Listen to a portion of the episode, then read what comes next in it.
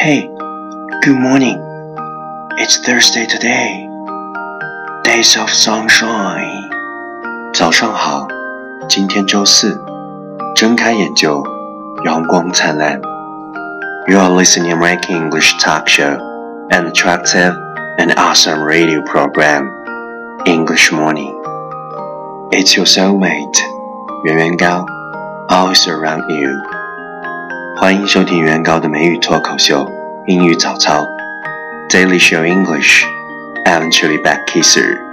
每日一句跟我练，口语越变越牛逼。There's a saying, it's not alarm clock wake you up every day, but dreams. 听说叫醒你的不是闹钟，而是梦想。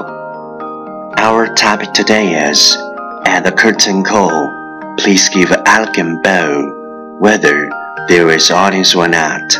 You should thank yourself, who just worked so hard on the stage. 谢幕时，请优雅的轻轻鞠躬，不管有没有观众，都应该感谢那个刚才十分努力的自己。Keywords 单词跟我读，curtain，curtain， 窗帘，elegant，elegant，优雅的，bow，bow，鞠躬，audience，audience，观众，hard，hard，努力，stage，stage，舞台，key phrase，短语跟我读 ，curtain call，curtain call，谢幕，give a elegant bow，give a elegant bow，优雅的鞠躬，thank yourself，thank yourself，感谢自己，worked so hard，worked so hard，十分努力。Okay, let's repeat after me.